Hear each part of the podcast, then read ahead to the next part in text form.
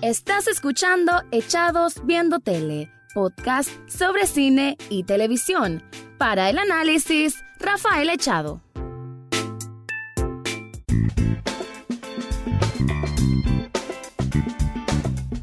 Bienvenido o bienvenida a un nuevo episodio de Echados Viendo Tele, el podcast en donde escuchan análisis, comentarios, crítica del mundo de las series y de la Películas también, aunque a veces me reduzco con el nivel de películas porque soy más seriéfilo que cinéfilo. Sin embargo, ambos mundos me encantan, ambos mundos son los que permanezco constantemente sumergido y es lo que trato de explorar y expandir un poco desde este espacio. Ahora voy a hablar de una temática más que de una serie o una película en sí. Voy a abordar tres, bueno, dos series o tres series quizás y una película de Netflix, lo que significa una película para televisión. El tema en sí que quiero abordar es esta nueva, bueno, pongo nueva, pero no es que sea algo nuevo, sino como ahora se están viendo más seguido historias juveniles, historias de adolescentes o jóvenes adultos con una cierta tendencia y es que creo que la, la modernidad y la era en que uno vive nos lleva a a que el, adolescente siempre percibe el mundo de una forma, digamos, distinta y que según su entorno, según las tecnologías también, así mismo es como se adapta y como él se expresa junto con las personas que tiene cercana, así como también cómo se va alienando, porque también este mundo de las redes sociales, de la vida digital, hace que no todo mundo se siente incluido, entonces hay unos que se van recluyendo en espacios más internos y lo cual también puede generar otro tipo de problemas que ahora también, ah, como también avanza la medicina, hay otros diagnósticos. Bueno, no es medicina, es psicología en este caso, porque existen muchos elementos, ya sea trastornos mentales o bien simplemente situaciones de, de agobio propio que ahora se abordan de una manera más directa, más trabajada. Desde hace unos años que comenzó esta campaña del bullying, por decir algo, entre muchísimas cosas más. Entonces quiero hablar de eh, bueno, una película que miré recientemente en Netflix se llama All the Bright Places, la cual me gustó, no es extraordinaria, pero me gustó y creo que,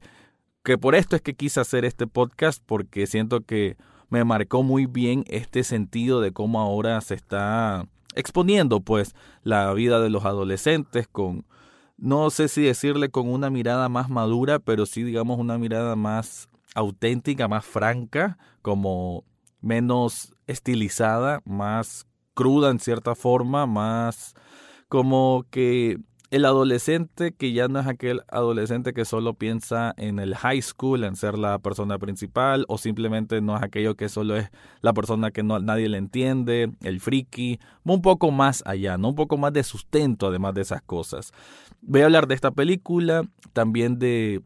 de lo que fue la que creo que fue en 2020 que se estrenó la segunda temporada y creo que última de The End of the Fucking World que también como que tiene esta dinámica de adolescentes distintos, en este caso más inclinados a la comedia. Y, y bueno, de Euforia, que Euforia hay un capítulo especial, si dan un repaso por todos los podcasts que tengo, ahí se van a encontrar uno que dediqué muy muy especialmente a la serie Euforia de HBO, que igual experimenta con esto de la vida juvenil, de lo que yo le llamo la nueva angustia juvenil. Así que de esos temas voy a estar hablando, pero antes te quiero recomendar algo.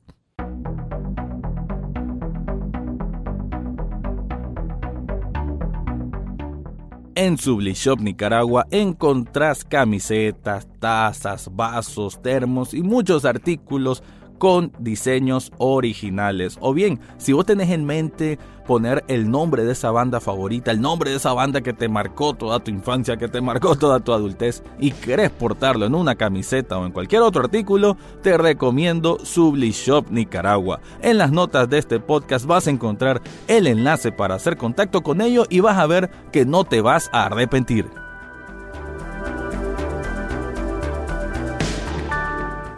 Voy a comenzar con All the Bright Places, que es una película que se estrenó hace muy poco en este mes de, bueno, final de mes febrero de 2020 y es bueno, una historia basada en un libro que tiene el mismo nombre y que está adaptado, producido por la propia actriz Elle Fanning, que es protagonista, así como el actor Justice Smith. Que quiero decir que es una película cuya premisa no es grandiosa, no es que sea espectacular o que sea distinta, pero como que en la misma simpleza y en la naturalidad en que se da esta relación de adolescentes es como donde recae su, su mayor valor, porque no siento que sea una película más del montón. Sí es una película dominguera, sin embargo no es una película dominguera que por lo menos siento que propone algo un poco más real y que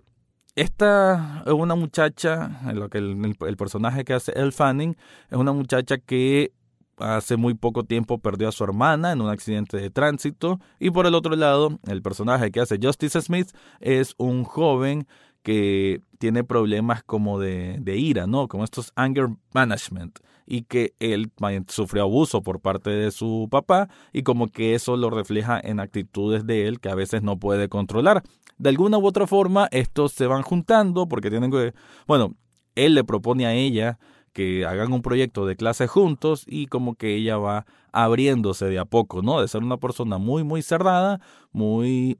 eh, digamos, que no podía expresarse de una mejor forma después de la tragedia que había vivido y gracias a él ella se fue abriendo tal cual una flor que decide abrirse hacia otra persona. La película, como les digo, cuenta con esta naturalidad que hace que, que funcione tan bien, que lleva un ritmo lento, pausado, pero al mismo tiempo enternecedor, por lo cual creo yo que es un romance que se ve bien, no es aquello meloso, no hay nada melodramático y ah, como dije, estos problemas, estas facetas mentales por las que pasa cada uno, se siente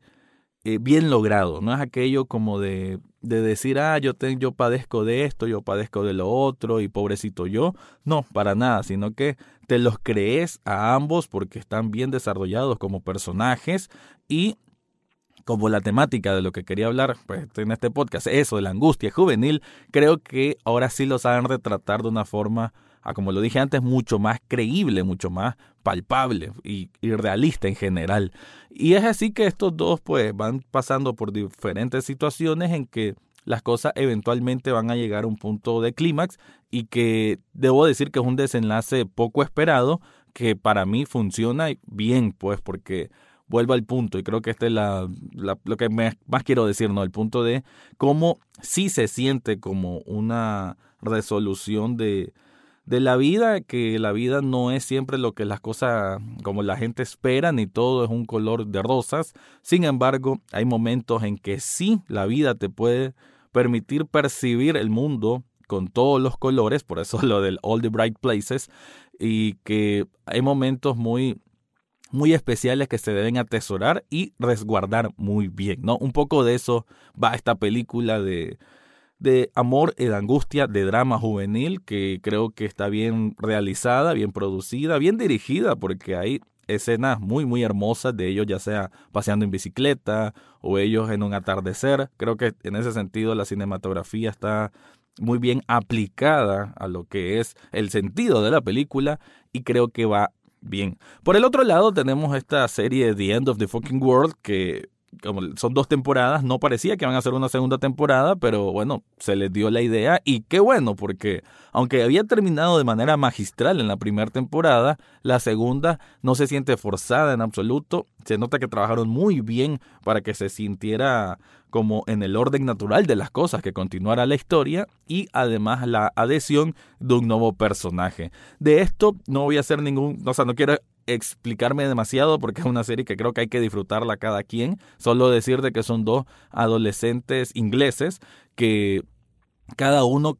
sinceramente que tiene unas particularidades increíbles. Eh, por un lado, lo que es él, para no estar diciendo nombre, no, solo vamos a definir un objeto como él y ella. Él es como un muchacho bastante, bastante recluido en sí mismo. Por su parte, ella es como un poco antipática, un poquito antisocial. Sin embargo, no es que ella le disguste la gente, simplemente que la gente que le ha tocado conocer en su secundaria, ninguna le ha agradado y por cosas de la vida se conocen y se enamoran. Y bueno, comienzan una aventura, una especie de road trip, así pues de, de viaje en la carretera, donde escapan de sus padres y bueno, le pasan un montón de desventuras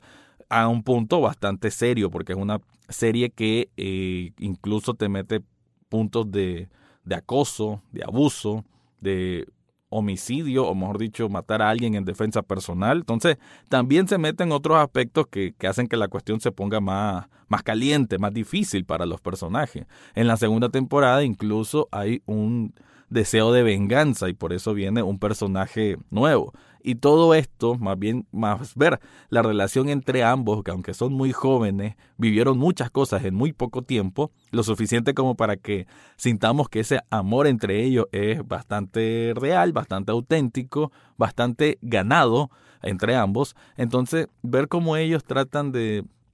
componer un poco la relación en la segunda temporada y a cómo se da la resolución, creo que también genera esa este buen sabor, ¿no? De cómo ahora las historias juveniles no van, o sea, no es nada que ver con estas también películas que hizo Netflix, que es eh, PS I Love You, que eso sí es la comedia juvenil tradicional que ya debería estar extinta. Entonces, ver este nuevo tipo de productos realmente da, da ganas, porque ves que tiene otra forma de contar las cosas y otra forma de plantear cómo es un adolescente o un joven adulto. Entonces, en ese sentido, me gusta bastante. Claro que puede que caigan en ciertos clichés, en ciertos dramas que son propios del adolescente o del joven adulto. Sin embargo, no es que se inmiscuyen y se encierran e, específicamente en esos problemas, sino que esas mismas situaciones hacen de que ellos reaccionen y traten de ir hacia adelante o si cometen errores, que bueno, qué consecuencias traen esos errores que son más realistas que otras películas todas dulces, todas románticas, anticuadas. Pues entonces me gusta en ese sentido ver series así. Y de Euforia, que no voy a ampliarme más, pero Euforia digamos que es la que siento yo trae de nuevo esta tendencia, porque la tengo como la cúspide de lo que es el drama o angustia juvenil. Y sinceramente es una serie que, además de estar con una producción increíble, una cinematografía increíble, unas actuaciones increíbles, también sabe retratar muy, muy bien, aunque mucha gente cree que es exagerado, pero para mí retrata muy bien cómo es la vida de suburbios. Y se me olvidó decir ese, este tema, porque en lo que tiene la particularidad, todas estas producciones que, mencioné, All the Bright Places, que es película, The End of the Fucking World, que es serie, y Euphoria, que es serie, es que casi todos que transcurren adolescentes de, qué sé yo, entre 16, 18 años en suburbios. Y creo que es una, o sea, que estamos hablando de clase media. En Euforia vemos exactamente lo mismo, solo que la parte que mucha gente cree que se exagera es con el tema ya de abuso de drogas, el tema de la sexualidad explícita, el tema del mundo de la fiesta, el tema de la irreverencia, el tema de cómo tienen tantas libertades y son tan jóvenes. Bueno, pero aún así es creíble porque, bueno, en la sociedad norteamericana, en el caso de Euforia, digamos que no está muy lejos de esto, solo que es primera vez que se plantea en televisión de una manera tan tan explícita, pues precisamente. Y creo que eso es lo que asustó a varios que todavía creen de que el adolescente es más temeroso. Claro, no es que todo el mundo sea así, pero que buena parte hace cosas como lo que pasa en Euforia, eso es real. Aún así, Euforia es una serie muy profunda que el mismo como tiene esta estructura en que el personaje que hace Zendaya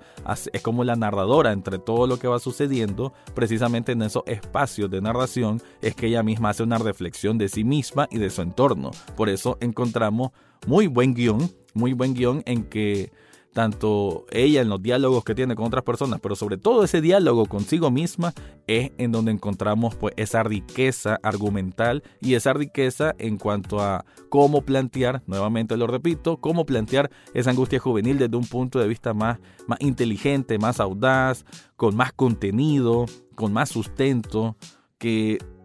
vemos de que hay muchas capas por explorar y que no es todo tan frontal, ni tan simple, ni solo ser melodramático por ser melodramático, no estallar en llanto solo porque sí. Entonces vemos